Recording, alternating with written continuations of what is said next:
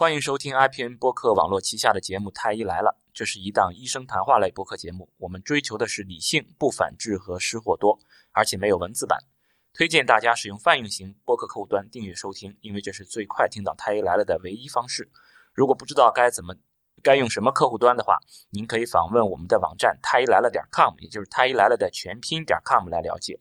同时，也可以听听我们过去的节目。您现在听到的是第一百零一期的《太医来了》。我是田吉顺，田太医。今天呢，我们还请到了另外一位嘉宾，他是从事新药研究的 Aaron。我们欢迎 Aaron。嗯，大家好，主持人好。呃，我们为什么把 Aaron 请来呢？是因为前段时间就在我这边的朋友圈是被刷爆了一件事儿，就是李来，就是一个大的一个制药公司啊，他们投了十亿美金啊，呃，要研发这个治疗阿尔茨海默综合阿尔茨海默症的这个药，也就是老年痴呆症。啊，结果他们的到了三期临床实验的时候，宣告这个实验失败，啊，不能申请新药了。所以说，这十亿的美金就打了水漂。当时可以说，至少在我的朋友圈，我的朋友圈里一片哗然，大家就觉得，哎呀，这个研究新药真困难呀。这个你看李来多么有情怀，是吧？就为了这个人类的健康，他们一下砸了这么多钱。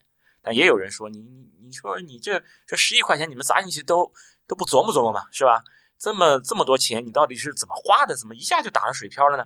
啊，所以说我们这这一次呢，就请来 Aaron 从事这个新药研发的工作啊，我们也听听 Aaron 讲一下这个新药研发到底是怎么一个流程，到底是怎么回事儿。所以想想先请 Aaron 先请 Aaron 跟我们说一下，就是这一个新药我们打算让它上市了啊，我们或者是这一个新药我们想要研究开始。然后一直到这个新药能够到了大家的嘴边啊，或者大家可以吃了啊，这样到上市了这么一个过程，到底是要经历哪些过程？先请艾瑞跟大家先讲一下。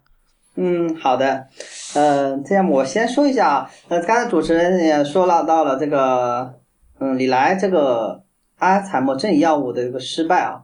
嗯，其实的话，对于我们这个呃新药研发来说，其实相对来说还是我们业内还是相对还是比较平静啊。因为怎么说呢？啊，新药研发它本身就是一个三啊，我们叫做三高三大特点啊，呃，高风险、高投入，然后的话就是高收益。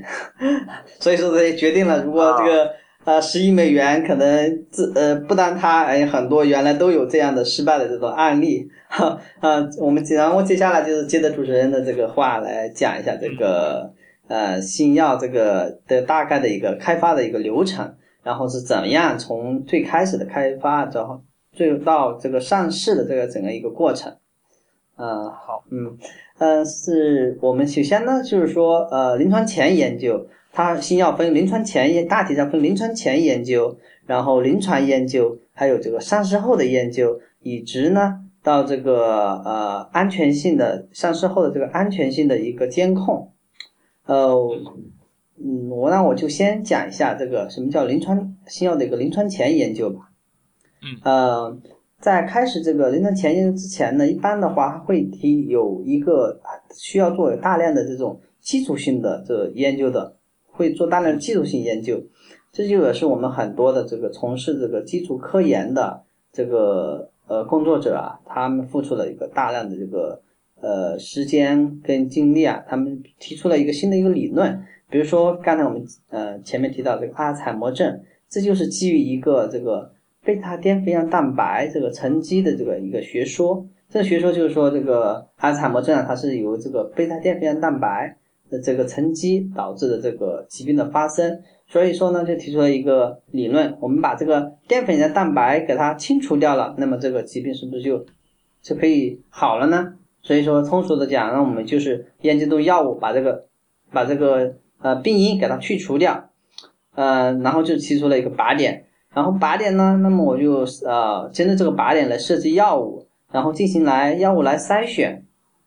嗯，这个靶点就是这个蛋白，对吧？就是我我认为是这个蛋白造成了这个疾病，对不对？对。然后我的目的就是要把这个蛋白消除，所以这就是我先立个靶子嘛，对对，立个靶子，我我我好我好把它瞄瞄准，然后把它消灭掉。对，打靶，对打靶。嗯，对。哎，就这个立这个靶子，应该这个也算是新药研，不算新药研究了，应该就是一个基础的理论研究了，对吧？这个这个和和新药研究应该关系不大。它其实是还是很大的。为什么有？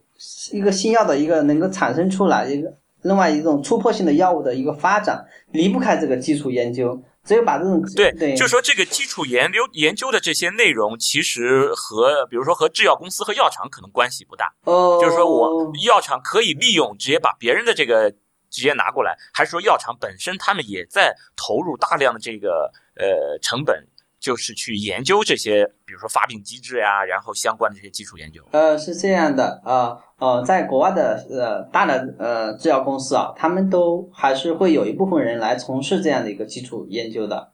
嗯，但是我就是说，对他们就药厂，他们就去做这些对相关的他们会有的科研了，对对，嗯啊，他们也有跟，当然也有跟这个高校有这样的一个一些合作啊，他们也会借鉴吧，是吧？站在这个呃巨人的这个站在这个巨人的肩膀上，是吧？嗯嗯嗯对对对，然后才能有更大的一个进步吧，突破吧。嗯，但是他们在技术研究这一块投入也也是也是蛮大的，嗯，不像我们国内的这样一些企业啊。嗯，然后的话，刚才讲到的这个靶标确认之后，那么他们呃大大概我说一下这个呃制药公司临床前开发团队的它一个大概的构成。一般的话有生物学生物部门的，生物部门就刚才讲的这个呃呃提出这些靶点的机制的这些部门啊，理论啊，对对对对对对，还有的话就是这个临床前开发的，临床前开发的这个药效，做这个药效啊，呃，还有就是做这个药代动力学的，还有做这个安全性评价的，所以说刚才也就相当于分这几大部分。呃，药效呢，就是说，呃，我要确定这个筛选出来这一个化合物是吧？或者是说呃生物生物分子是吧？呃生物抗体，它在这个动物身上有没有效果，或者在细胞上是不是有功能，有功能性的东西，嗯，所以说这叫药效学研究。它相当于是这种一般的话会有一种动物，比如说大鼠啊，或者这个呃猴，它有叫做疾病模型是吧？这种疾病模型上是否有效果，那么它很可能到人才会有有预测性的，到人可能才会有呃有会有效果，是这样一种预测性的。先在动物身上先对试一试，对对先看一看对对还有的话一种。刚才一个另外一个团队就说的这种 PK 的团队，就是腰带动力学的团队。腰带动力学的团队呢，它主要是研究这个化合物或者或者嗯，在这个人在这个动物身上，我因为是临床前研究嘛，它主要是在动物身上，它的一个吸收、分布还有排泄、代谢，这个药物是怎样？比如说我们口服药物是吧？吃了吃了之后，它是怎样吸收的？然后又是怎样这个分布到这个我们到我们的人体各个组织啊？然后又是怎么样这个呃代谢的？然后怎样又排出去的？它是这样研究这样一个理论。还有另外讲的就是这个很最重要的一个部分，就是一个安全性。先我们不管这个药物是吧，有没有效果我们，先不讲。那你首先得对对，不能不能不治病，你还毒死人了，对对对对，不行是吧？对首先要确保这个安全性，就是我们的临床前的一个安全性评价的工作。呃，这里呢，它又分了按照这种呃，在药物开发的不同阶段吧，会分别介入，比如说单次给药的一个毒性，然后的话重复给药的毒性，重复给药毒性的话，很可能比如说我要做一个一期临床，后面我们讲到这个临床实验啊，一期临床我大概可能需要一个月的一个一个月的那个动物的一个毒性实验来确保我这个开展这个一期的临床。嗯，然后的话，很可能比如说我哎，这个临一期临床已经到了临床了，还是在做动物实验，不是啊，在做不是，就是说在一期临床之前，你肯定要先做动物实验。啊？就是说这个动物实验还是在临床之前的，对对吧？对对对就还没有算一期临床的啊。对对对，就是我们呃刚才已经刚才是讲了嘛，临床前嘛，临床前的话，你把这些都做完之后是吧？然后我们要、啊，就是说我要进临床实验之前，我需要在动物上，呃其实，在动物之前可能还要做细胞，你前面说对不对？啊，对，这些都属于呃前期嘛，就是相当于在做安瓶的，在安全性评价之前，在前期了，相当于是最开始的我啊，们要我做我对我我细胞先做过，然后跑到比如说老鼠呀、猴子呀，在他们身上先做，看看他们吃了以后或者打了这个针，这个这个药到底跑到哪里去了，是不是能够实现我想要的这个结果，然后再看他们用了我这个药之后，别出了什么大的这种毒这种毒性的这种反应这种结果。还有你比如说我要用上一个月，就看看它有没有这种积累的效应，是吧？对对对，因为 OK，就现在这些我都已经好了。嗯，对，然后我们申请是吧？我们像这个在中在中国是这样，我们要申请这个到这个 CFDA 是吧？就是说，嗯嗯嗯，食品药品监督管理局啊，我们来申请，我需要，哎，我要做一个这个呃一期临床了。然后他觉得，哎看了你这个申报上来的资料是吧？觉得这个安全性、呃有效性啊，还有这个药物的这个可控性，大家都可以是吧？那么我批准你上可以到去做呃到人体上去做实验了。那么一开始我们需要做的这个临床实验就叫做一期临床实验。啊、这个一期都是做些什么呢？一对，那我们接着讲一期临床实验。那一期临床实验做些什么呢？主要研究的目的是什么呢？就是它主要是在一个是受试人群啊，它主要是这个一般的话都是健康受试者，当然也有特殊的就是肿瘤患者，有些肿瘤的呃适应症，我们叫适应症，肿瘤适应症的话，它是可以用肿瘤患者的，就是做一期临床。它这个评价的目的呢，主要是评价这个药物在这个呃健康志愿者或者患者身呃的一个药代动力学、药代动力学，还有的话就是一个初步的这个安全性的一个考量。比如说，它可能会设定一个剂量啊，在这个一期临床的时候，呃，从一个最低的剂量进行一个我们叫爬坡啊，爬到一个最高的剂量，它最高能达到多少？哎，这个患者能够承受它的最大耐受的一个剂量是多少？那么我们确定了一个范围，比如说，哎，我从呃一毫克啊到十毫克，哎，到再到十毫克已经不行啦，这个再再升高的话，很可能患者就就不能耐受了，很可能会出现这个安全性的问题了。当然了，它这所有的这一项的一个实验都是基于什么？基于我们前期的一呃临床前的这个毒性实验的这个跟因跟有效性实验的这个结果来来进行一个做这个一期临床实验。也就是说，相当于把临床前的这些用在猴子或者用在老鼠身上的这个药，等于是把这个被试变成了人，对对对，它对对是？做的其实还是一样的。我还要看你吃到肚子里这个药怎么怎么跑了，嗯跑到哪里去了？我怎么怎么把你吃到肚子里的药变到变成跑到我我要需要药的这个地方？再一个就是我要看看我人吃的这个药会发生什么样的这种安全性的这种问题，会不会人会不会有中毒啊，或者什么恶心吐啊什么之类的？对对对，它就是说它们动物嘛，跟这个人嘛之间，因为根据一个经验啊，它会有一个换算。比如说我动物身上是、是吧？动物身上，比如说对老鼠是多少？对对，是一的话，那人可能是三五，反正类似。对，相对来说人肯定会要少一些吧。这这个，反正他们之间有个换算嘛，是吧？换算到人，对，确保首先要确保这个剂量是吧？不能，嗯，不能出现这个大的这种安全性事故是吧？所以说它嗯嗯，人的规模，这个呃一期临床实验的这种规模，就是人人呃呃志愿者志愿者这种人数，它是相对来说是比较少一点，例数是比较少一点的。一般是多少个？呃，一般也就呃十例到二十例左右吧。当然也有也有特殊的啊，也有特殊的啊，会更多的，比如说要上到一百例左右的。一般的话就二十例临。床要到对对对，最多的也有100，最多的也有，对对对。当然的话，一般的话在二十二十例左右吧，这样一个啊，就二十例是服药的，因为还有对照那个服用啊，这个算上算上算上，对，算上对。就全都算上。就比如说我我一共十个人，可能只有五个是吃到药了，五个人被分到的是安慰剂，对也有可能是这样。对，是吧它的它的范围的话，一般的话就是十从十例嘛到一百例这样一个、啊一个范围啊，我们平时说的范围。当然，这个具体的跟适应症也相关啊。一般的话，对，大概几十例左右吧，我们就说一个大概是几十例吧。对对，几几十十例例啊，对。然后哦，他应刚才讲了呢，一期临床它一个是呃药的动力学是吧？药物的吸收分布啊、这个代谢排泄这一块。啊，还有的话，刚才讲的它的一个安全性是吧？一个初步的一个安全性的一个考量。嗯、从从多多少剂量开始，能够到多少剂量，它最大能使用到多少剂量。那么我们确定了这样一个范围，那么我就在这个基础上，我们就再来对吧？申请这个啊、开始嘛，开始可以一期临床做完之后，我们就做二期临床。二期临床的话，就可以上到什么患者了。哦，就是前面还都是健康人。哎，健康人，你比如说你是治疗这个阿尔茨海默症的这种药，嗯，我用到正常人身上，我怎么能给他们用这种药呢？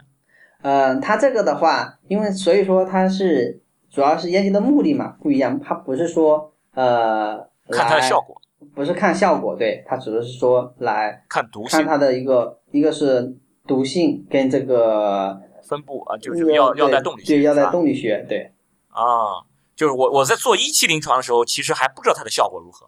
对，不知道，哎，而且的话，很多可能也不会从伦理上说来说的话，因为它也不让，一般的话还是很少用患者的，除非是这个肿瘤会肿瘤患者，对一些肿瘤患者，因为他啊，没有就特殊情况下可能会有。对对对，就肿瘤患者嘛，有些肿瘤患者，因为他这个一个是疾病是吧，比较呃比较严重是吧？然后的话，哎，但这个也也奇怪，你你你比如说肿，就是我我理解的啊，嗯就是为什么这个一期临床我不用于这个患者，是是怕什么？是怕用了这个药耽误了患者的治疗，还是为什么？就是我这个小小规模的时候先不用于这个患者？呃，是这样的，因为的话，呃，像这个，你这个做这个药，特别是这个药代动力学啊，你像一些患者，他的这个药代动力学特征跟这个健康患者本来也是，呃，健康患者跟这个患者，健康志愿者跟这个患者，他们之间的一个呃药代动力学也会，呃，可能会不一样，就是他们的分布啊、代谢这种途径也会不一嗯样嗯。嗯，对，还有的话，呃，对于健康，对于因为它这种剂量嘛，从一开始就一一个一个爬坡是吧？一个嗯，对，然后它也对它的一个，刚才也像你说的，因为它的话还有这种嗯患者的话，他本身会会用其他的一些药物，他本身还在接受治疗嘛，是吧？他会用一些其他的药物。如果你呃作为一个单独的看他的一个药代动力学的话，很可能也会哦别的药物会影响，对别的药物会影响这样一个。哦，我我我我的目的，因为我做一期的目的，我就是想看看这个药它到底到了肚子里面是怎么走的。嗯，嗯我就想看看这个药到底能出现什么什么问题。如果我是一些患者的话，那有可能就会干扰我要观察的这些这些这些情况。对对，所以我要看一下，就是他就是我就想看他在人身上他是怎么样的。嗯它在人身上，比如我吃了这个药，会不会被我的这个胃胃酸给给给腐蚀掉，是吧？它到底能不能进入到我我想要到的这个地方？对是这样的。对，所以说我就想看看在正常人身上是怎么样。所以说极个别情况下就是肿瘤，但是肿瘤的时候为什么它是可以用到这个正常人呃那个那个那个患者了呢？呃，肿瘤的话，有些它的本来它的生存期就很短，是吧？比如说啊肿瘤患者，他急需，也许你这个药物用到他身上就有效果了，这是一种可能。哦，对，而且因为就是万一 对对那那那所以说所以说就是那个是哪上面是 House 上面还是实习生格雷上面？好像实习生格雷上面就是有有有患者，他们就是癌症晚期的这些人，他们就到处蹭这种呃药药物研究，没准儿这种新药出来，我就是第一个获益人嘛。啊，对他们对是这样的，因为他也没有别的一些药物可更好的药物啊，因为他想试一下这种新的药物，这很可能对，而且的话，对于这个药厂来说，他可能在一期他就能看到一个效果，这也是他们可能呃，也呃希望希望的，看到的。对对对对，但是对于大部分新药来说，其实我一期的时候，我其实并没有想看这个疗效怎么样。嗯，是吧？嗯，我我就想看看这个药到底是跑到人身体里面，它到底是怎么走的，是不是通过肝脏或者通过肾脏把它排出去了？我就想看看这个过程，然后我就想看看这个在人身上到底这个毒性呃能够最大能到多少，这就是我想要观察的。根本就一期临床并没有说我想看看它的疗效怎么样，是不是这个意思对？OK，所以说我我要想看疗效，还是要进入先到了二期临床以后再说。对，到二期临床的话，就是可以上到患者。二期临床的话，嗯嗯它会一一个刚才讲的是在健康志愿者的一个药代动力学的途径，然后那么到这个二期的话，它也在可以一个是在二期在患者身上是吧？可以看到这个呃药代动力学，还有的话，在这个二期我们可以初步的开始就是说来评估啊这个药物的一个小，因为二期临床的这个人数吧，相对一期它会有增加了。一般的话，二期临床呃可能一百例到五百例，根据不同的适应症啊，啊一百例到五百例左右。那么患者的这个参加受试的人数会增加了，然后的话，它的这个也会相应的做一个这个有有效性的一个研究，初步的有效性的一个研究，然后进行了这个我们在这个二期临床这个数据的基础上，可以做一个这个受益跟这个风险的一个评估，是吧？然后看它这个呃有有我们看它有效性啊，然后刚才当然也还有也会出现的一些可能也会出现一些不良反应了，是吧？这个这些都会出来了，那么我们可以进行一个评估，它是是否呃有效，或者它的这个有效性，或者是患者的受益是吧？是否这个大于这个大于这个风险？风险对对，受益风险。那么如果它大于这个风险，然后那么我觉得这个药物是吧，是可以有价值的，是可以继续走下去做这个三期的是吧？对对对啊，所以有些药我们也会发现，哎，很多说。这个二期临床失败了，嗯，那么三期它就不开展了，因为三期的话，越到后面的话，它的费用一个也是更高的，对对对，哦，费用对费用也这个费用，你说这个临床实验的费用是在哪里？是给这个志愿者吗？还是给到哪里？嗯，都有都有，对，一个是因为呃实验，一个是叫做呃研究者是吧？就是一般的话，我们国内是一般都是医医疗机构啊，医院医疗机构，然后呢那。然后在国外的话，它除了医疗机构，还有一些这个合作组织啊，还有一些专门就开展这些实验的一个一些机构，呃，主要是这还有的话就是是一些相关的这个实验的费用吧，主要是一个患者再加这个研究者吧。OK，那么就相当于我到了二期，就人数扩展到几百个人是吧？一百到五百人。这一次我就是想要看一下。这个药是不是有效了？就是我要对照一下，有些人用的是安慰剂，有些人用的是这个药。然后我不光是看它的这个毒，这它的毒性、它的副作用的问题，还要看是不是有效。然后我评估一下这个有效性是有有有差异的，而且确确实实你是呃用了这个药之后，你的这个效果更大，你的获益更大，而你要承担的这个副作用其实是更低的。所以说，对于这些情况。如果到达到达这个水平了，我就可以进入三期。对，可以这么理解。可以这么理解。那那如果你比如说我我用了这个药，发现没有什么差异，就你用这个药和和用安慰剂其实效果都一样，那么其实也就没有必要进入三期了。对，那就叫做我们也叫说这个没有达到这个临床终点，是吧？他一般呢会定一个就是说什么样的目标嘛，跟我们是不是做事情一样，定个目标，没有达到这个目标，那么可能就不行了，是吧？那么这个我们就叫做也就失败了。嗯，或者是爱还有二期的话，很可能会有些会开展，就是说，呃，几个适应症的也有啊，有些有些药物对它会开展，同时开展，可能一个是比如说这个是胰腺癌，那个是乳腺癌啊，这样的不同的适应症，对，然后看，呃，比如说两个人都都失败了，那那么这个药物肯定就不行了，不往下做啊。我我对我一下，比方说我要治五个癌。嗯，没准哪一个能成呢？对，肿瘤是有这种可能的，对对。啊啊，对，而且可能这个终点也可能就是，比如说，如果出现某一种副作用严特别严重，这个例数超过多少，那也等于达到某一种终点，我也不能再继续下去了，就相当于是要对这个安全性进行一下监控。对，比如说可能出现，比如他心血管的，比如很现在这种对心血管这种事件，比如心血管突然由于这个心血管事件啊死死了有患者这个。这个死了，那么可能就就这个就不行了。之前这么最近又不是又发生一个什么 CAR T 是吧？不知道有没有了解这个 CAR T 的这个细胞疗法是吧？这个出现了这个有 CAR T 是是哪一种什么疾病？它叫它是一种嗯细胞细胞治疗细胞免疫治疗。呃，治疗用人也治疗肿瘤，治疗肿瘤。哦，治疗肿瘤的肿瘤的免疫治疗方法。对对对对对，也是比较非常热的、热门的。现在研究的最热门的这个，它就是用这个人的本身的这个 T 细胞嘛，去去去这个攻克这个癌症。然后的话，出现了之前是出现了，好像是出现了，大概我记得不太清楚了。之前是出现了两例患者死亡。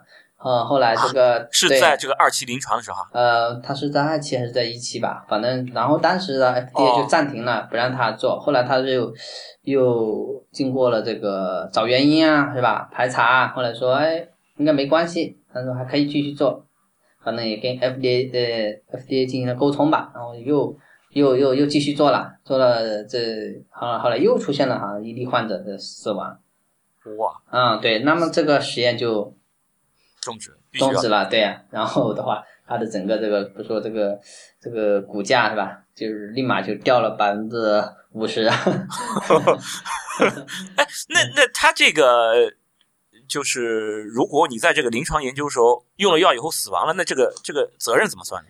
他那肯定是要你对啊，刚才讲的这种费用是吧？也这也是很大一费用，肯定要是赔钱是肯定要的吧？要赔钱的，就也是要赔钱。对，对就是说我比如说我是一个肿瘤患者，然后我知道你这有一个呃，比如一期临床或者二期临床有这么一个项目，然后嗯我来了，我要不要签什么生死文书之类的？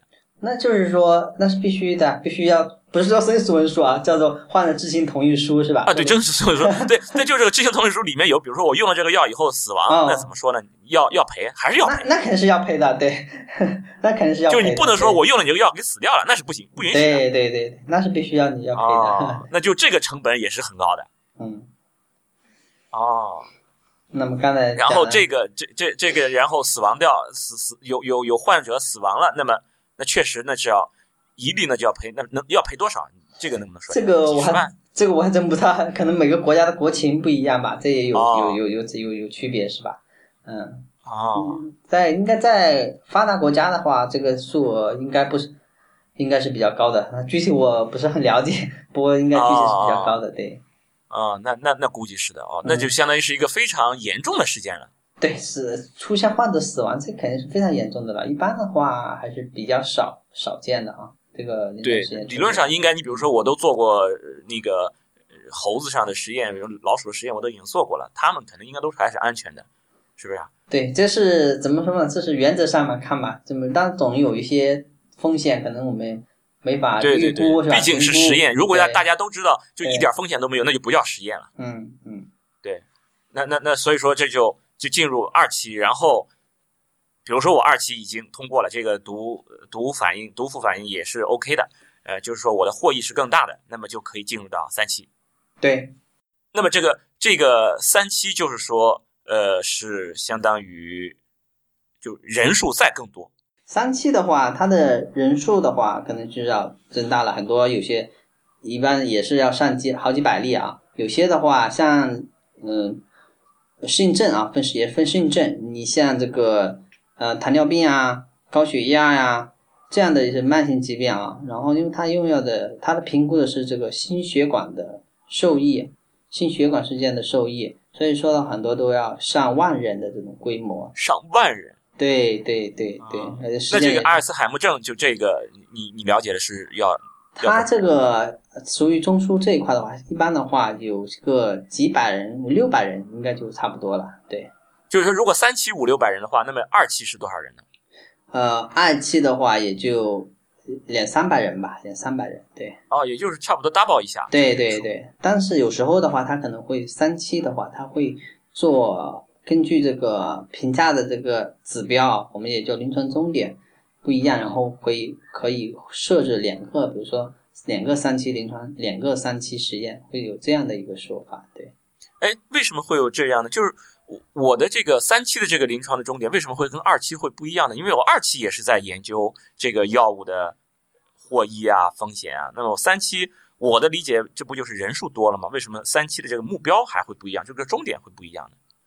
呃，一个是可能你二期考察的那个临床终点没有那么多，很可能就考考察那么一个，是吧？比如说刚才说的阿尔茨海默症，很可能我就考察那个认知，是吧？主要的，嗯有些是还有些有些是考察的叫做次要这个重点，是吧？次要重点很可能就是说，哎呀，你这个呃生活质量呐、或者是说这些方面的一些，还有比如说像肿瘤，是吧？我们可以考察这个呃呃这个无进展这个生存期呀、就是说还有的话叫做这个肿瘤进展期啊等等这些指标吧，不一样。比如说那糖尿病的话，我们可能会考察它这个降糖是吧？这个一个是降糖是最基本的是吧？然后我们看它还最长期的话，就是这个像一些并发症呐、是吧？或者是说看它这个心血管的风险呐、等等这些东西。对，当然它一般的话会每个适应症它都会有一个最主要的这个叫做主要这个终点，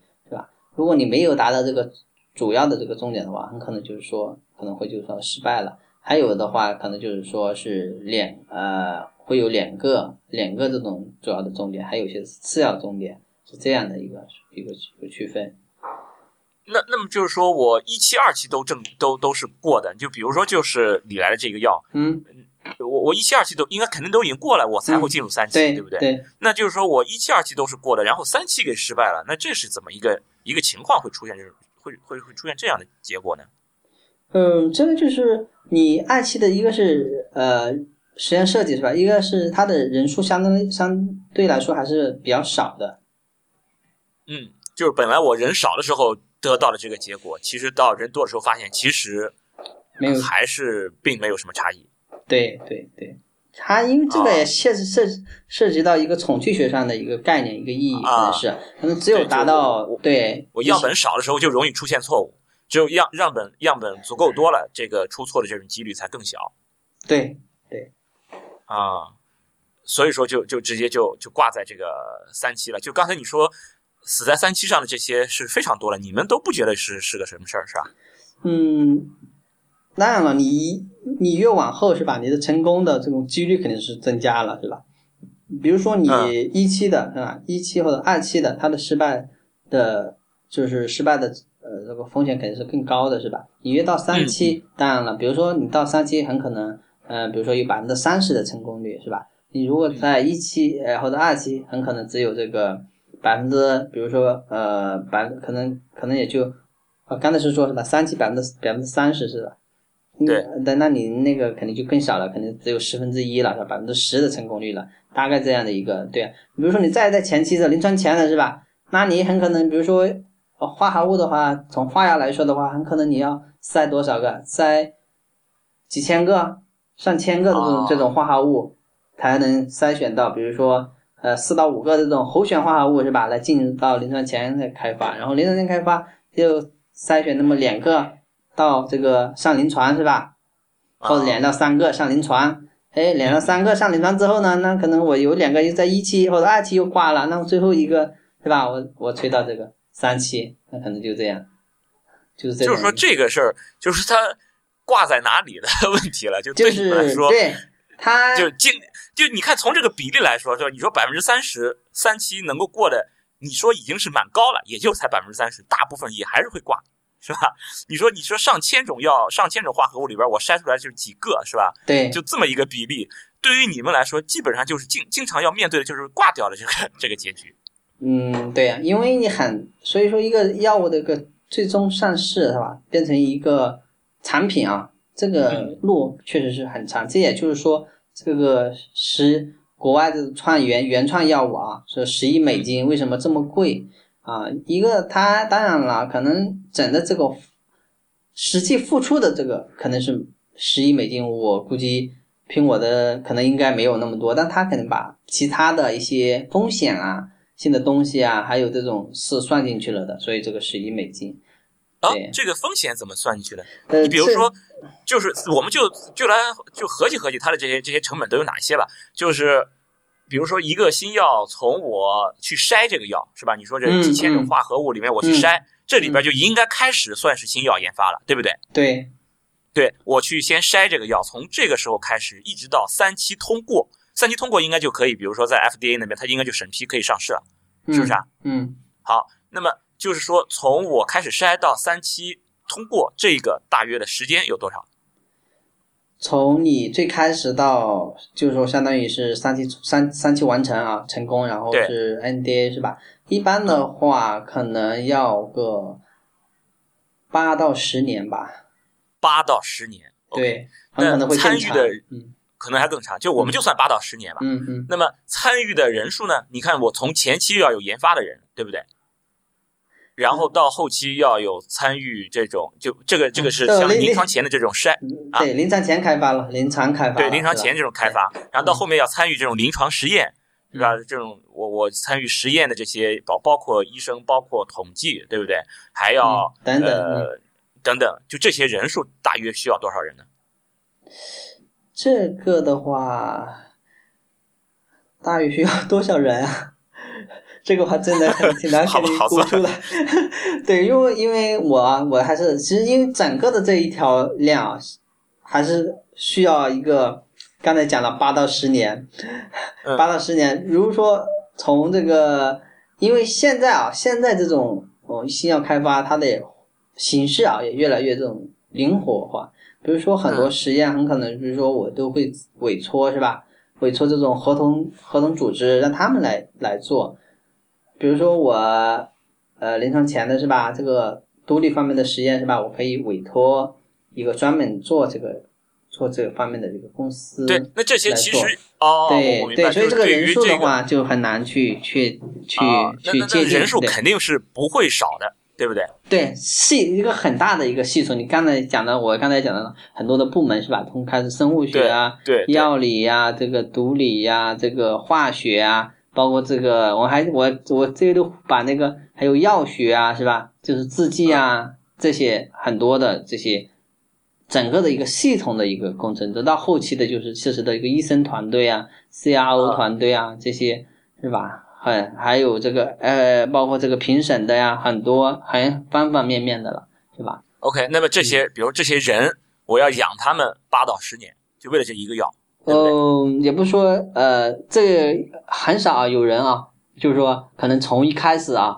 呃，开发这个项目就跟这个要跟上去，这个还是对他有还是很少，对，中途就离开了，嗯，对，很可能不了，中途就很可能他又退出这个项目啦，又有人新的人进来啦，这是很正常的。还有些嗯你像呃国外的公司是吧？这个药物开始是比如说你来做的，哎呀，把这个产品又卖啦，又卖给这个辉瑞啦，或者辉瑞他做着做的二期，他觉得他又不想做了，他把把这个又卖给这个呃 BMS 了，这都有可能是吧？就是现在他们为什么会觉得不想做了？是觉得不行了吗？这这有公司是吧？一个是他呃战略的考虑是吧？还有一一些他自己的一个风险的一个评估，他他觉得我现在这不是我战略的一个重点了方向了。比如说呃，你像这个呃石贵宝是吧？他现在比如说我现在是石贵宝，我现在的重点方向是这个免疫免疫肿瘤治疗是吧？免疫治疗，那么我的方向都往这块移了。那么我把它主要是以生物药为主，我要成为一个生物药公司。他他也把他手上的一些一些化学药物药品的这个东西就卖给了卖卖给另另外的公司了，这就出现这样的情况。还有的话，一些适应症是吧？我这个比如说这个，呃呃，打个比方啊，比如说这个罗氏啊或者这个诺华是吧？我这个中枢神经我不想做了是吧？哎，你那个李来是这一块做得好啊，那我就把我的产品整个产品线我就卖给你吧，这是一种这这是叫做战略上的一个调整啊，这会出现一种情况一个卖。还有的话，有些有些公司啊，他觉得也不是说他也有可能啊，他觉得这个产品我自己没有自信了是吧？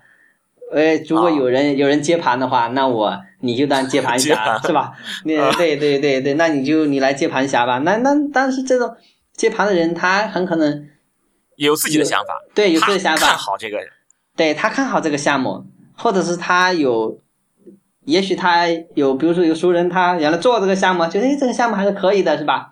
那好吧，那我把它买过来，是吧？我继续做，吧？是一种风险投资啊。对所以说你把这个就把这个其实也要算进去，这个成本也要算进去。呃，从我这个做了这几年啊，大概五到六年这个新药开发的经验来看啊，嗯，因为我也是在中国做这个研发中国做研发的话，它可能这个钱的话就没有不会花那么多。比如说我一个的话，药品的话，它从立项啊到这个拿到这个临床批件，就是说我们叫 I I N D，叫做 I N D，也就是说 investigation 这个 application，就是这个新药的一个临床前研究的研究阶段的一个申报，就拿到这个临床批件，你可以做这个一期临床了。拿到这个批件嗯，它的一般的话费用的话，大概在也就是两两千万左右吧，呃，两三千万吧。当然两千万对对人民币，对对，人民币大概两三千万吧，两三千万人民币啊，人民币。这个这个成本当然了，它没包括呃具体的这个人力成本人人力成本对，但可能大概就是说一些实验费用啊，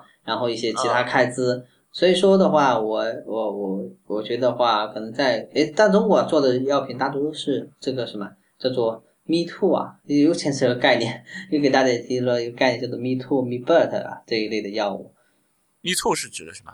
啊，对对，呃呃，牵涉了一个概念啊，我们国内大多数啊现在做的呃创新药叫做 Me Too 或者这个 MeBet，就是呃这个化合物国外啊已经同期的，他们已经做到这个二期临床了，或者在三期要上市或者刚上市。那么我们呃根据它这个药物，我们想一个结构进行一个改改动啊，避开它的专利，首先要避开它的专利。然后呢，一个想做出的药物呢，可能很可能跟它的在药效上或者安全性上可能差不多。嗯，还有的话，我很可能我药效可能更好，或者是说我的安全性可能更好。那么我们觉得，按如果更好的话，那么叫 me better 了啊。如果我的跟它一样的话，那叫 me too 了。这就是我们这个业界说的。怎么怎么拼呢？这这个就是 M E 呀。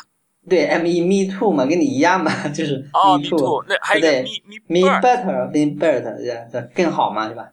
我的更好是吧？对，me better，对，我的更好。me better，哦哦，我我知道，就我我 我我明白了，就是说这个等于是你们越过了这种他们，比如说从几千种这种化合物里面去筛药的这个步骤，这个步骤你们就越过了。对，相当于有有几个目标的这几个化合物，对我有目标，我来进行改动。我可能我很可能不需要筛上成千上万个，我很可能改个那么一百个，或者我运气好是吧？我改个几十个，很可能就改到了。当然，这也是一种，其实也也是蛮难的啊，一种对对对，可遇不可求。那这个其实不是叫仿制，不叫仿制，不叫仿制。那仿制是怎么样的呢？仿制药。仿制药啊，仿制药，我们那我们既然说到这，我们就说一下仿制药的概念。仿制药就是，呃，比如说你这个化学结构是吧？已经你这个化药，比如我们我们呃来呃打个比方啊，比如打个打个比方，比如说就拿我们最常用的这个，比如说感冒药、退烧药，对乙酰氨基酚是吧？嗯嗯嗯。嗯，或者是说布洛芬是吧？止疼的药。那这个药物的话，你原研是吧？它是有一个专利期的，是吧？也是涉及到专利。一般的话，哦，一个化合物的一个专利，从开始申请专利是二十年，但是呢，啊，但是呢，你到上市是吧？你肯定刚才也讲到了，你你上市很可能研发整个研发就要十年是吧？对。然后等你再上市是吧？那很可能你就专利很可能就剩十年了是吧？哦，那这这么可怜？对，那还有 还有还有些可能更可怜的，可能你，可能你你研发花了花了二将近二十年时间，那你，那你这个一上市就专利就专利保护只有两年？对，很可能就有有这种可能，有这种可能，对，有这种可能。但是的话，倒霉催的啊。但是的话，这个政府也会进行考虑啊，C 呃 FDA 也是，他会给你一个叫做呃。叫做这种延长吧，是吧？或者专利这种补偿，对补偿性的啊，对我们中国的，对日本日本那没有那么长时间，可能的话一些是呃三年或者五年，是吧？这样的给你一个一个补偿，对，所以说做药也还有一种话就是做药就是做专利，是吧？你这个专利一定要保护好，是吧？嗯，当然了，它后面也会有很多的这种专利啊设置啊，它除了这个刚才讲的是化合物专利，它可能也会有别的一些。专利方面的一些保护啊，呃，尽量来延长自己的这个产品的一个生命周期。那么，我们对于一个新药的生命周期来说，当你这个专利失去保护了，是吧？比如说你这个，特别是这种核心专利，核心专利我们对于化药来说就是你这化合物专利，是吧？化合物专利过去的失去之后，那很多人他就会对你其他的专利的进行一个挑战，比如说你这个剂型的专利啊，或者基型的专利，那么我进行。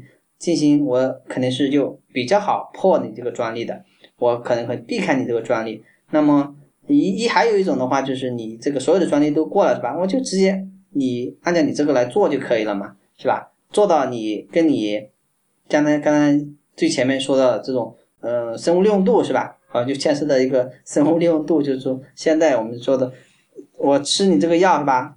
你吃一颗可能吸收了这个百分之五十，那我吃你这颗药。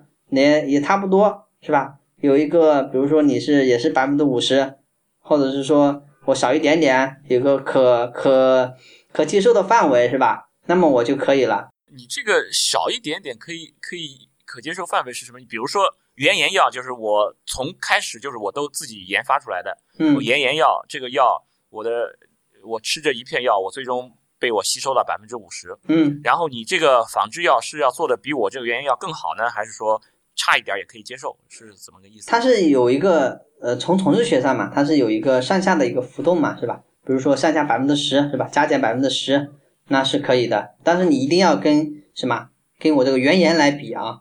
现在中国的对，现在中国的一个仿制药的一个呃质量是吧？为什么说很差是吧？大家都会愿意用这个进口药是吧？但可能是这样的，比如说我我是你是 A 是原研是吧？嗯，那么我是 B 是仿制药，那我仿了你，那么我差很可能我差百分之十是吧？比如说你是百分之五十吸收了是吧？我是百分之四十了是吧？那么那另外一个人他做这个原研，他也做仿制药，那我拿你这个仿的是仿制药，对，我对我在仿你这个 B 是吧？那么我 B 我就我这个 C 比你又少了百分之十，那么这越来不越来越差是吧？对，就越来越，所以说就导致了这个。哎，这为什么它的仿制药你不是说它直接拿过来了吗？它的这个化合物什么之类的，我全都拿过来，为什么我的这个会会这么会比你在在少呢？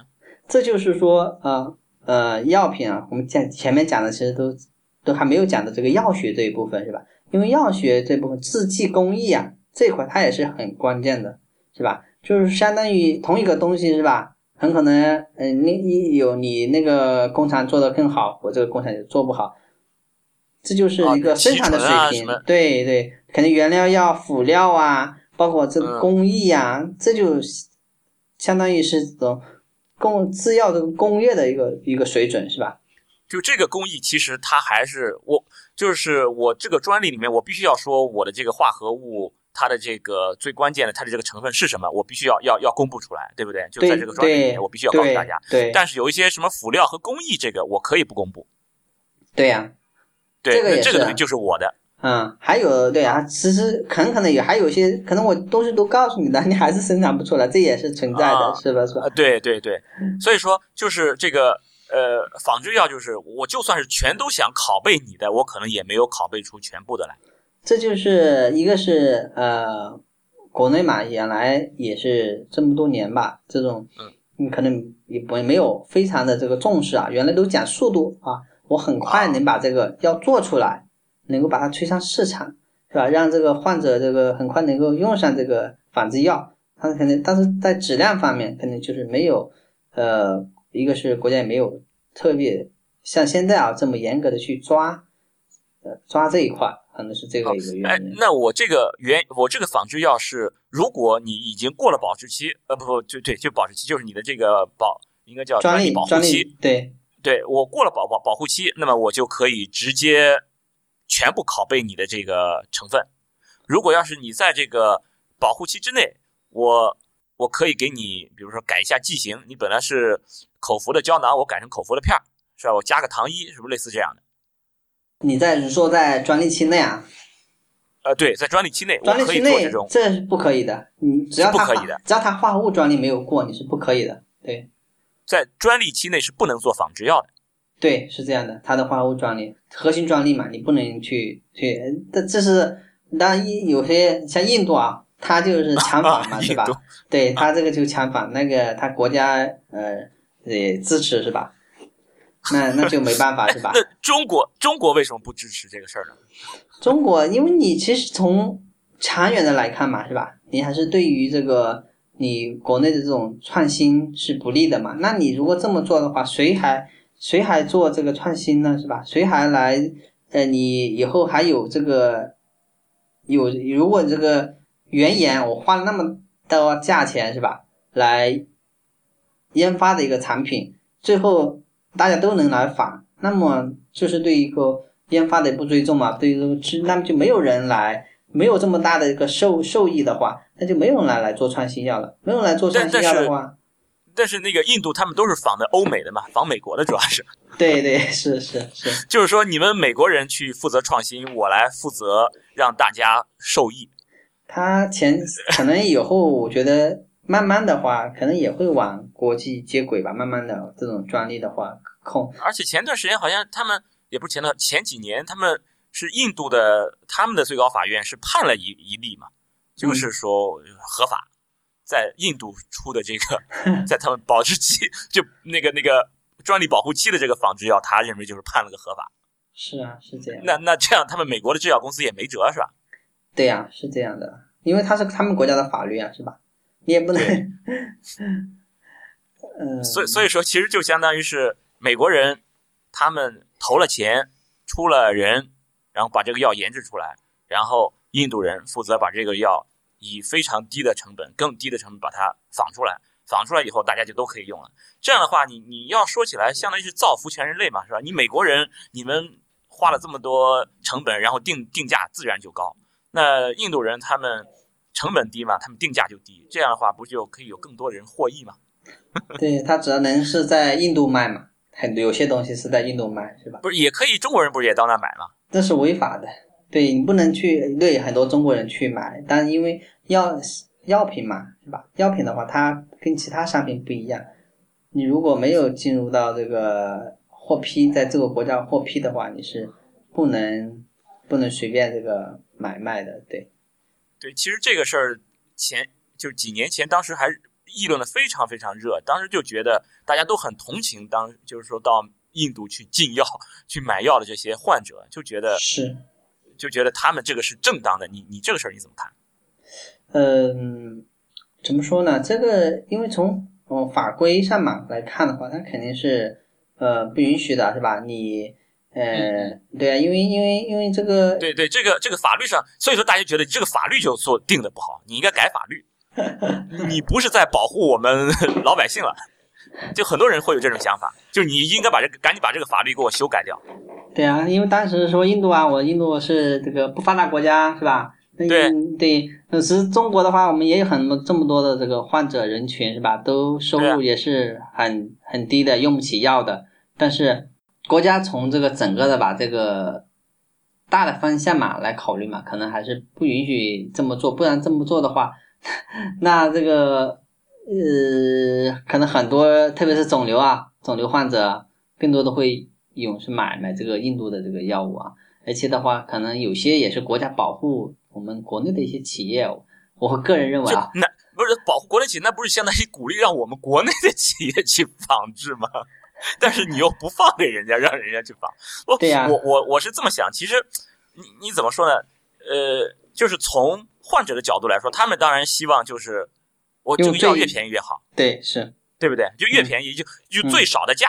买最好的药，这是嗯大家的想法，对吧？嗯就从嗯，但是从，比如说从你这个角度，从药品的研发角度来说，嗯，当然我希望我的劳动越值钱越好。因为这是一个两难的选择，是吧？如果我没有那么大的收益，是吧？我药厂我肯定不会去开发，对，花那么多钱来开发创新药，我很可能我就只会做仿制药，因为我仿制药也能赚赚到很多钱，是吧？对，没有那么多利润，最终就没有人去，就没有人去做对，那就那么就很多很多是吧？需要药物的，你你现在比如说现在，呃，我们打个嗯，举个例子是吧？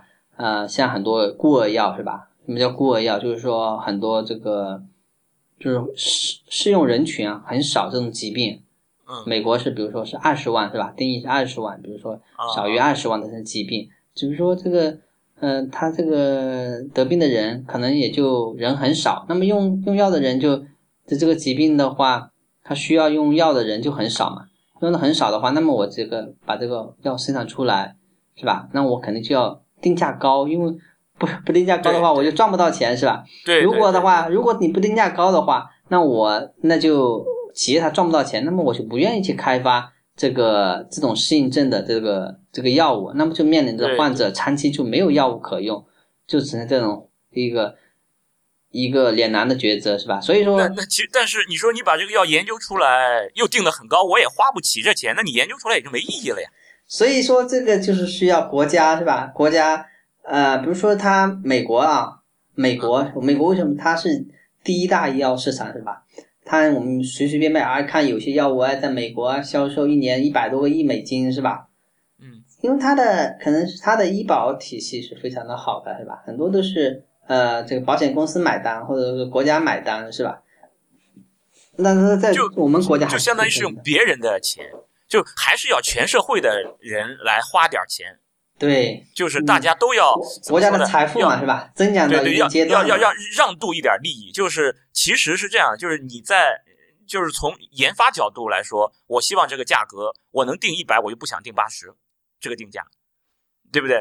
但是出于让更多人获益的角度，可能呃这个药品的定价上可能要再降一点而出于鼓励这些呃研发的这个角度上来说呢，呃这个定价也稍微高一点但是全社会都能够形成这么一个保险机制，大家都为。这个保险机制都能出一点钱，相当于每个人都为此而付出一点点代价。然后，其实你在为这个事情付代价的时候，你可能也是一个潜在的获益，因为你有可能也会得病。然后，其他人也在为你来付出这么一些，呃，怎么说？给你给你付出了一一些一些，比如说价值或者是财富之类都有可能。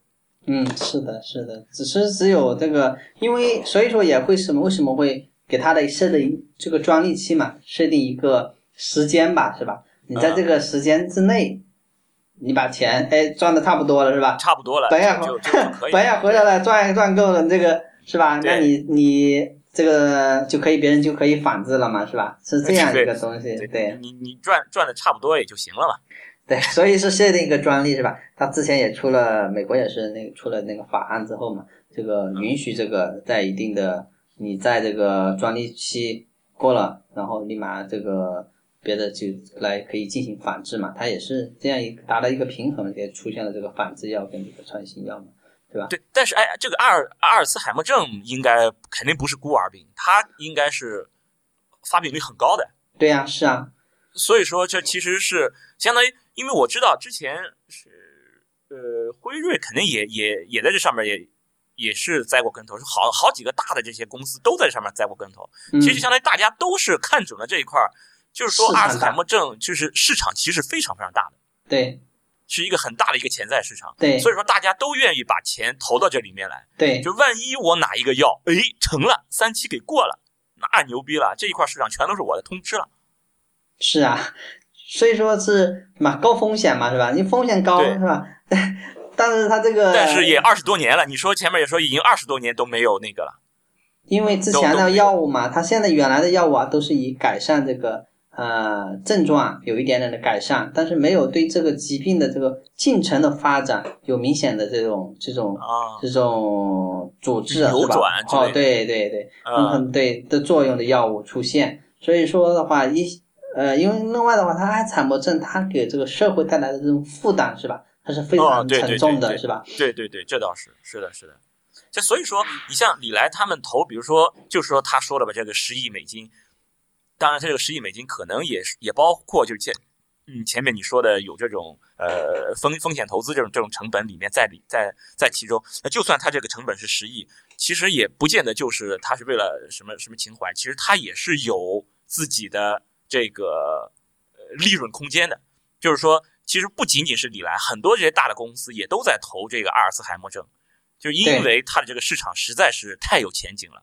就是我我不定哪一个真的，就是我就前面我一开始我就是几千种试嘛，是吧？我只是说这几千种里面，我一点点点试试到现在，听说了，大家现在听说有这么一个药，一直试到三期，结果给给给沉掉了，给给失败了。其实这种事情一直在发生。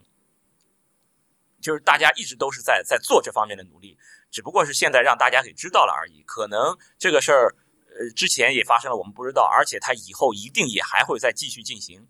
包括在阿尔茨海默症这个领域，大家还是会继续往里面投钱。这个是因为大家还是能够看到这个市场确确实实是实在是太巨大了。就是不管是从这个社会效益来说，当然我可以救救人，对吧？这个医疗本身就是有这种社会效益在里面的，就是我可以治病救人，我可以挽回很多的这种这种损失。其实不仅仅如此，包括在经济利益上，其实它也是可以获益的。所以说，它才会有更多的积极性来投入到这里面来。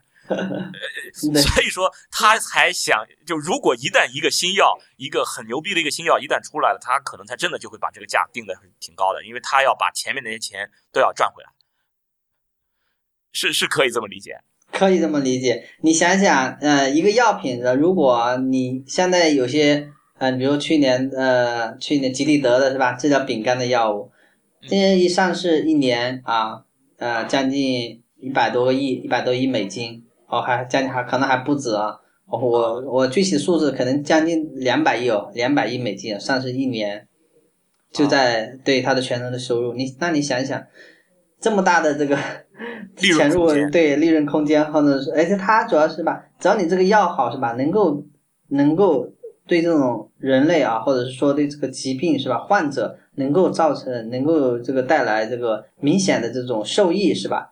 比如说它饼干啊可以治愈饼干是吧？那你这种是吧，这个。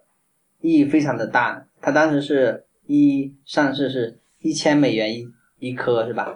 我靠，一千美元一颗，对，比金子贵，那肯定比金子贵。一颗药能有多少重？能有多少重啊？所以说，这所以说就是都说嘛，你这一颗药里边能有多少？这这些这些成分化学成分的这些成本能有多少啊？不是都这么说嘛，对吧？你这一个药里边就是这么一点儿。大家没不是做药的吧？他没有考虑到这个呃药物这个。前期研发的投入是吧？但是，哎，你你说，就这个研发成本，其实相当于我不光是给这一个药来来付来付费，我为很多这些失败的药都在付费。对 对，有可能我治的，我为这个，我就花了一千块钱买的这一片是治疗丙肝的药，其实我这一千块钱有二十块钱是给前年的那个治疗阿尔茨海默症的，有八十块钱是给去年的那个治疗某个癌症的。其 其实我都分摊给了其他这些药了，可以这么理解吧？但是总的来说是吧？企业嘛是吧？它还是可能是要有有利润，它才能够更好的研发新药，是不是？对，就在这个就是在商言商是吧？人家也是为了就是想要赚钱，你就是通过赚钱，通过这个市场把人家吸引到这里来，让他来做出努力，然后他拼命的工作，拼命的工作，然后确确实实也能做出来一些贡献，就是让你的病好了。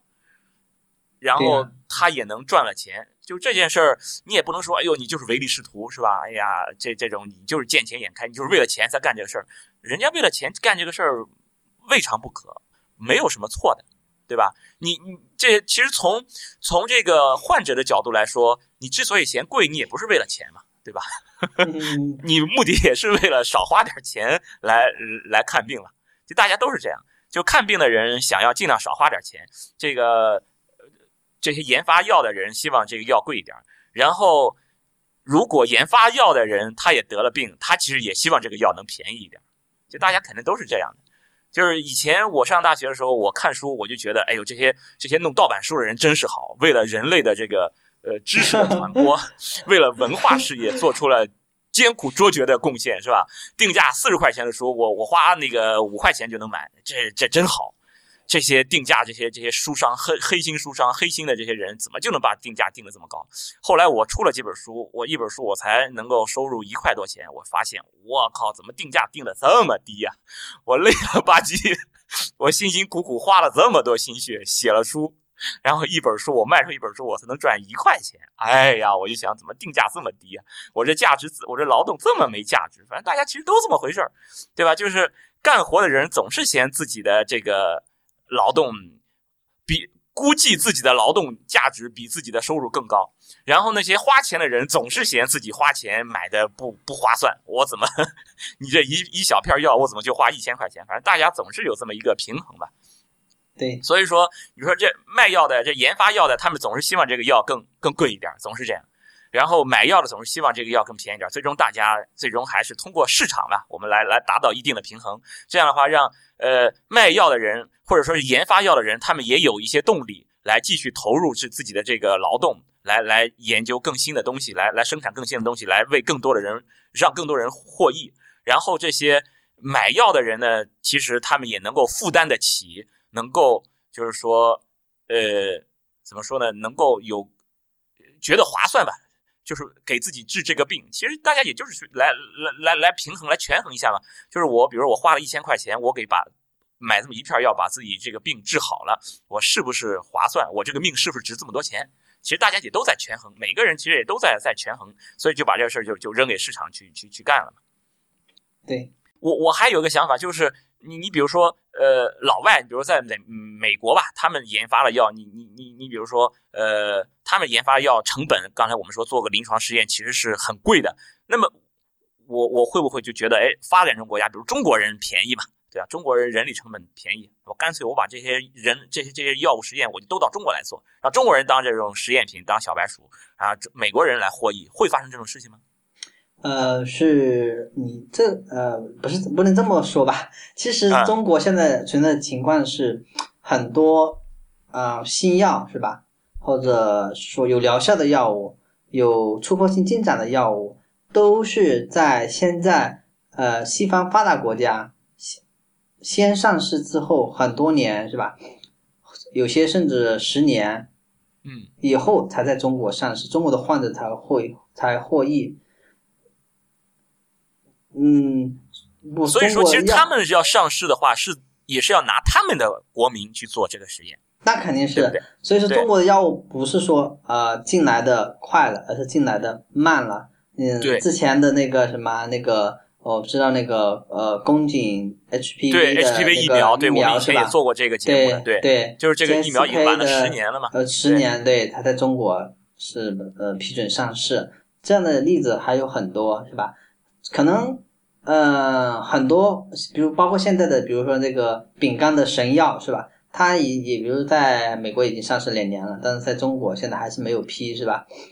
所以说中国还在用的一些老药，是吧？副作用大的药物。当然，很多人可能他觉得我本来我有钱，我是可以负担得起的，但是我又买不到药。还有类似很多，比如说一些癌症患者，一些靶向药物，它都存在这样的情况，因为中国没有纳入到他们的这个。我们制药就叫做 ICH 啊，或者是说这种多中心的一个临床当中，所以说对，所以说中国没有纳入啊，对对对，没有纳入到，所以说可能在他们做的实验是吧，或者我们中国做的实验，中国的药厂做的实验，你到国外去申报也是需要重新申报，是吧？他到我中国来没有纳入呢？他嗯，我们呃现在的话，可能你中国的国情嘛，你也是慢慢才起步嘛，开始的话可能。我们是呃呃七十年代末是吧？七八年改革开放，这很多可能很多历史的原因吧。原来的中国的是吧，底子薄是吧？这个工业基础差是吧？你一下可能放开国门是吧？呃，根本跟人家竞争不过是吧？都是而且原来中国是呃国情是另外一个特殊国情，中国是什么？做这个中药是吧？啊，所以 对对对，所以说很多方面的原因吧。可能中国以后吧，我觉得以后也会慢慢的就是这种多中心的这种，比如说他可能呃临床实验的时候，比如我在美国有临床有个这个这个三期的临床实验是一个多中心的是吧？在美国有是吧？日本我会呃呃纳入患者，或者然后我在这个澳大利亚我会纳入患者，然后在你中国也会纳入患者。那么这样一个多多中心的一个临床实验之后，它是为你以后是吧？呃，申请在中国上市，那肯定是在时间上是有有好处的，是吧？你可能会加速这个。对，刚才说你刚才讲的这个，就是说很多可能不了解的人，他可能觉得，哎，这个中国，嗯，那中国患者做这个实验，是不是让中国人做小白鼠？对，其实是，其实人家，比如说我是美国人，我拿了你中国的数据，我都不敢用，因为我 我我是一个白种人，你一黄种人的一个一个结果对我是有效的吗？人家还要还要打个问号呢。是吧？对，都是这样的。对，对，所以说肯定是哪个国家要上市，人家就去做这个相应的实验。反倒是他们没有把中国纳入进来，就是你中国即使出了结果，他们也不信，也不要你这个数据。嗯，因为中国就没他可能有些实验就没有参与到，没有参与到中心。对，现在当然有些大公司现在也已经是吧，也已经把呃一些在开展这个多中心临床实验的时候，会纳入一些中国这个设一个中心点。也会现在也是越来越多了，因为也是人完了，还有一个方面就是说，因为随着中国的这种是吧，这种哦国力的增强吧，这种呃财富财富啊，包括这种保险啊、医疗啊这块的增长吧，他觉得你这个医疗医疗医药市场的这种在现在中国是超过日本了吧？因为现在是好像是第二大医药市场是吧？因为基数大嘛，是吧？那他很多外资企业，他可能会越来越重视你这块。那你原来是吧？你原来很多药你都用不起啊，是吧？他也你也不是他的这个主要的这个侧重点，是吧？主要的这个主攻的市场，那肯定他，所以说这也是一个呃国外大制药这种企业，他们跨国企业他们考虑的一个问题，对吧？现在可能要要去考虑中国人了。对啊，现在你是越来越多的呃市场太大了，对，越来越多的这个跨国呃大制药公司，它都会在中国开始啊、呃设研发中心呐、设临床团队啊，是吧？加强跟国内这种国内企业的合作呀等等，现在是越来越多了，是吧？嗯嗯，所以说，其实你中国人如果真的是能够有人愿意去做这些临床实验了，反倒是对我们中国人是有帮助的。这样我们可以更早的可以获得一些新药，能够能够怎么说，更有更早的有机会能够治愈我们的这些疾病。比如刚才你说的这个对丙肝的这个药，在这前面我们讲的 HPV 疫苗，其实我们都已经落后于国外。我们落后于国外的原因不是说呃有什么其他的什么问题，而是确确实实我们的临床实验还没有做够，我们没有足够的人来做这些临床实验。就是我好像我们总是希望其他人做雷锋是吧？就是别人来做实验，我来受益。你说你拿着我做小白鼠，我是觉得是不行的，对不对？你怎么能让我做小白鼠呢？你做小白鼠可以，你做了小白鼠，证明了这个东西有效，好，我来用，这样是可以的。就我们总是希望这样，其实其实就是我们总是需要，大家也都要为此而付出一些一些一些努力，对不对？都要能够进入到你你愿意要进入这个临床实验，因为之前我在临我在医院的时候，要进这个要纳入这个临床备试的时候，真的是很难。我去谈，去跟这些临床的患者去谈，根本就谈不下来，他们不会给你签这个呃执行同意书的。我我我不知道你你有没有参与过国内的这个临床实验的这个情况？呃，国内的临床实验我倒是参与的比较少，因为我之之前的话主要是呃临床前的 研究比较多，在动物身上的比较多。但是的话，这可能也是跟根据我们的我们国家的这个药物的评审机构啊 CFDA 啊它的这个呃它的一些政策相关吧。现在的话可能会越来越好，CFDA 也在一直在改革。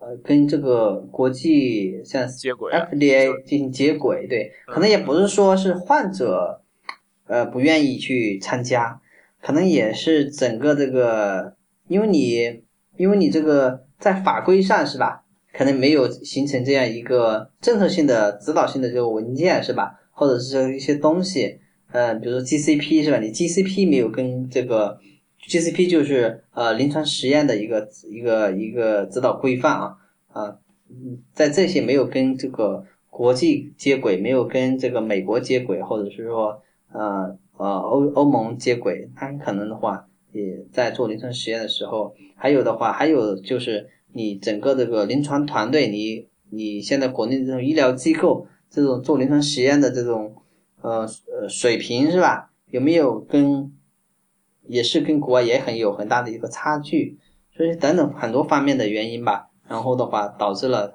呃我们国家现在的这种新药开发的一个现状吧，还是跟国际大制药公司还是有非常大的一个差距。差距，对，对香港那边是这样，就 FDA 可以上市，香港就直接就默认可以上市了，就他们不需要再重新再做一次临床实验。但国内大陆这边肯定是我我不认这个 FDA，对不对？对，你你 FDA 上市不行，我中国还要再重新做临床实验，但是中国做临床实验又很慢。